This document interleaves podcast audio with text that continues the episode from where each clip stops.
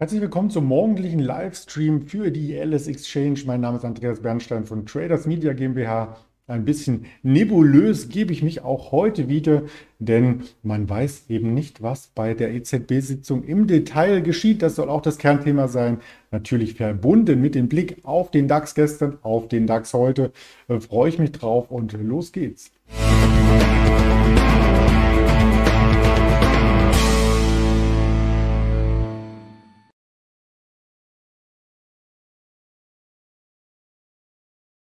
Das Ganze stelle ich im Tagesverlauf natürlich nicht alleine dar, sondern habe tatkräftige Unterstützung. Heute am Donnerstag auch wieder von dem Ingmar Königshofen, den ich zum Marktgespräch gegen 11.30 Uhr bitten darf. Also da wird er mir Gesellschaft leisten und auch zum Beispiel auf den Goldpreis schauen. So viel hat er mir schon im Vorfeld äh, verraten und beim Rohstoffsektor vielleicht auch auf Palladium. Das wären die, äh, tja, die Picks sein, die wir hier im Chartbild erörtern. Wir blicken aber erst einmal auf den DAX, der sich am Mittwoch fast ungebremst in den Boden rammte. Also das war ein 5-Wochen-Tief, was wir hier gesehen hatten. 15.610 war der Xetra-Schlussstand nachbörslich sogar nochmal die 15.600 und das war quasi ein Schluss auf Tagestief.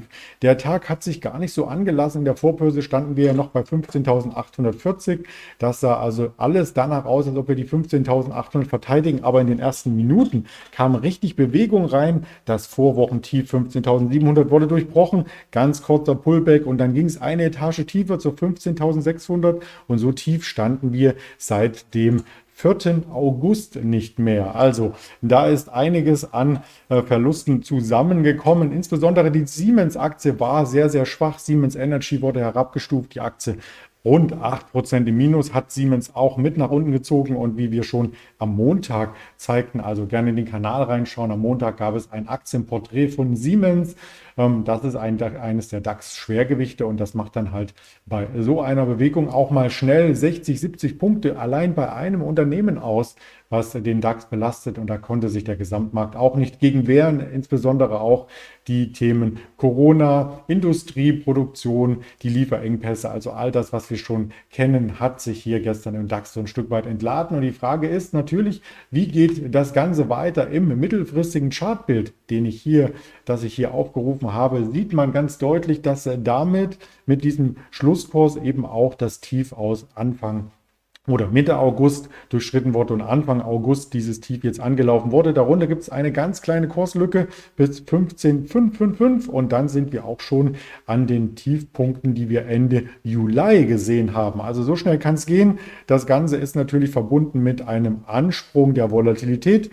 Der Daniel Saurens hatte am Dienstag darüber gesprochen mit mir im Interview, ähm, dass die Volatilität auch mal über längere Zeit hoch bleiben kann. Nicht nur wie Ende August gesehen, mal zwei, drei Tage, sondern auch über eine längere Zeit bei 20, vielleicht sogar 30 hinlaufen kann. Für Trader ist das sicherlich wünschenswert. Für Anleger ist das eher nicht so spannend, weil man eben hin und her gerissen ist zwischen seinen Entscheidungen in den Markt reinzugehen, bei fallenden Kursen etwas preiswerter Aktien zu ähm, kaufen oder aber auch auszusteigen, wenn es zu stark fällt und zu volatil wird. Also die Entscheidung muss jeder natürlich für sich selbst treffen. Umdenken gibt es auch an der Wall Street ein Stück weit. Also der Fear and Creed Index, den wir Anfang der Woche bei 53, 54 gesehen haben, der schwankt jetzt ein bisschen in den roten Bereich ran, zumindest nicht hinein, aber ran. 59 stand er quasi gestern Abend.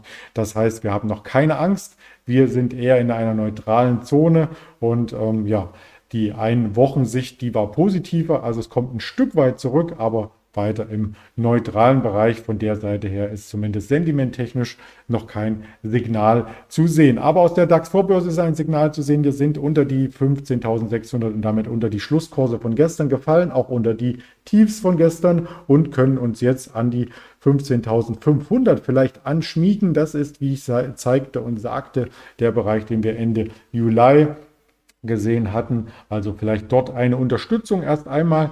Viel wird davon abhängen, was heute bei der EZB-Sitzung passiert. Die EZB hat ja ihre Inflationsprognosen erst einmal wieder heraufgesetzt. Und damit ähm, ist sie so ein bisschen, ja, vielleicht auch Vorreiter für Amerika, denn dort gibt es ja etwas Ähnliches. Ähm, da wurden auch die Inflationszahlen ähm, stark beäugt und immer wieder angeschaut, was kann man hier ableiten für die nächste ähm, Entscheidung der Zinsen, die auch in diesem Monat stattfindet. Die jüngsten Preisentwicklungen ähm, haben nämlich hier die EZB etwas beunruhigt. Für das Gesamtjahr 2021 lag sie erstmal bei 1,9 Prozent und für 2022 soll sie jetzt bei 1,5 Prozent liegen, die Eurozoneninflation. Das wurde erst gesagt, jetzt revidiert. Die monatliche Inflationsrate ist nämlich schon bis auf 3% angestiegen. Das heißt, die Frage ist, ob die EZB an diesen Prognosen 1,9 für dieses Jahr, nächstes Jahr 1,5 und 2023 1,4 festhält. Wenn man sich das mittelfristig anschaut, kann es gar nicht daran festgehalten sein. Leitzinsen sind also weiter noch überhaupt kein Thema, sondern eher das Anleihenkaufprogramm. Das ist ein Thema und die Frage ist, ob das zurückgefahren wird, das monatliche Volumen vielleicht von 80 auf 60 oder aber auch nur auf 70 Milliarden Euro gesenkt werden. Das ist dieses äh, PEPP-Programm. Da wurden ja hier ähm, monatliche Anleihen für aktuell 80 Milliarden gekauft aus diesem Krisenprogramm PPP, finanziert und zusätzlich für 20 Milliarden Euro noch aus dem längerfristigen Anleihenkaufprogramm APP Geld in die Märkte gepumpt. Also da kommt einiges zusammen an äh, Kapital, was hier den Markt unterstützt. Muss es den Markt unterstützen? Das ist eben die große Frage und vielleicht hat Christine Lagarde darauf Antworten. Erinnern wir uns an alte Zeiten, die Zinsen damals, ja, das habe ich mal ein ganz altes Bild aus meinem Archiv ausgegraben, 2007. Da sprach man noch über Zinsanhebungen. Da waren die Zinsen in der Eurozone dann schon bei 3,75 Prozent. Davon träumt man heutzutage als Anleger. Das Update heute ist ernüchternd. Seit 2007, 2008 ging es dann nur noch nach unten und wir befinden uns aktuell in den USA bei 0 bis 0,25, in Schweden bei 0, in Euroland bei 0, Japan sogar leicht negativ und auch die Schweiz negativ. Also da hat sich in den letzten Jahren gar nicht viel geändert. Russland, Großbritannien sind die einzigen, die die Zinsen so ein Stück weit äh, verändert haben. Aber bei uns passiert hier im Grunde genommen seit 2016 gar nichts. Was sind dazu Folgen? Die Folgen der Zinspolitik liegen auf der Hand. Also die Niedrigzinsen belasten uns alle. Und was natürlich erstaunt ist, dass die Niedrigzinsen vor allem ärmere Haushalte hier belastet. Man denkt es nicht, man denkt immer, ja, das ist Vermögensaufbau äh, mit Zinsen, etwas für Reiche und so weiter, aber die jüngeren Haushalte, also diejenigen, die wenig Geld haben, die müssen ja die Niedrigzinsphase auch noch lange aushalten und dann kann man eben nicht vom Zinseszinseffekt ähm, sprechen, wenn man Vermögensaufbau über Zinsen vollzieht. Und das ist eine aktuelle Studie, ähm, die auch die negativen Auswirkungen der EZB-Zinspolitik einmal zeigen. Und wenn man sich das nämlich genau anschaut, warum ähm, braucht man Zinsen? Nun, um der Inflation zu entkommen. Ich hatte die Inflationsziele ja gerade genannt und jetzt schließt sich auch der Kreis. Wenn man sich zum Beispiel von Bialo anschaut, ähm, welche Guthaben schon einem sogenannten Verwahrentgelt, also einem Negativzins unterliegen, im laufenden Jahr, also 2021, haben schon 230 Banken und Sparkassen das Verwahrentgelt eingeführt und damit sind es 490 Banken und Sparkassen. Also damit sind nicht die einzelnen Filialen gemeint, sondern Banken und Sparkassen. Also wirklich ähm, reale, äh, größere Banken, Negativzinsen auf private Guthaben. Zum Beispiel äh, bei der Postbank für Neukunden sind es jetzt schon ab 25.000 Euro, bei anderen ab 50.000. Ja, wer vielleicht Glück in Anführungsstrichen hat, hat noch die Grenze 100.000, aber das sind eben ähm, Freibeträge, die ähm, bei manchen gelten. Nur für die ersten 5.000 Euro sind frei. Alles drüber wird dann quasi diesem Verwahrentgelt unterzogen und mindestens 30 Banken und Sparkassen haben das schon eingeführt ab dem ersten Euro. Also da gibt es gar keinen Schwellen mehr. Und der Strafzins beläuft sich auf rund 0,5 Prozent pro Jahr. Das mag erst einmal nicht viel klingen, aber es summiert sich natürlich und ja, da ist die Frage, ob das auch beim negativen Einlagenzins der EZB bleibt oder ob man hier teilweise auch höhere Verwahrentgelte in Zukunft sieht. Also alles Themen, die uns beschäftigen.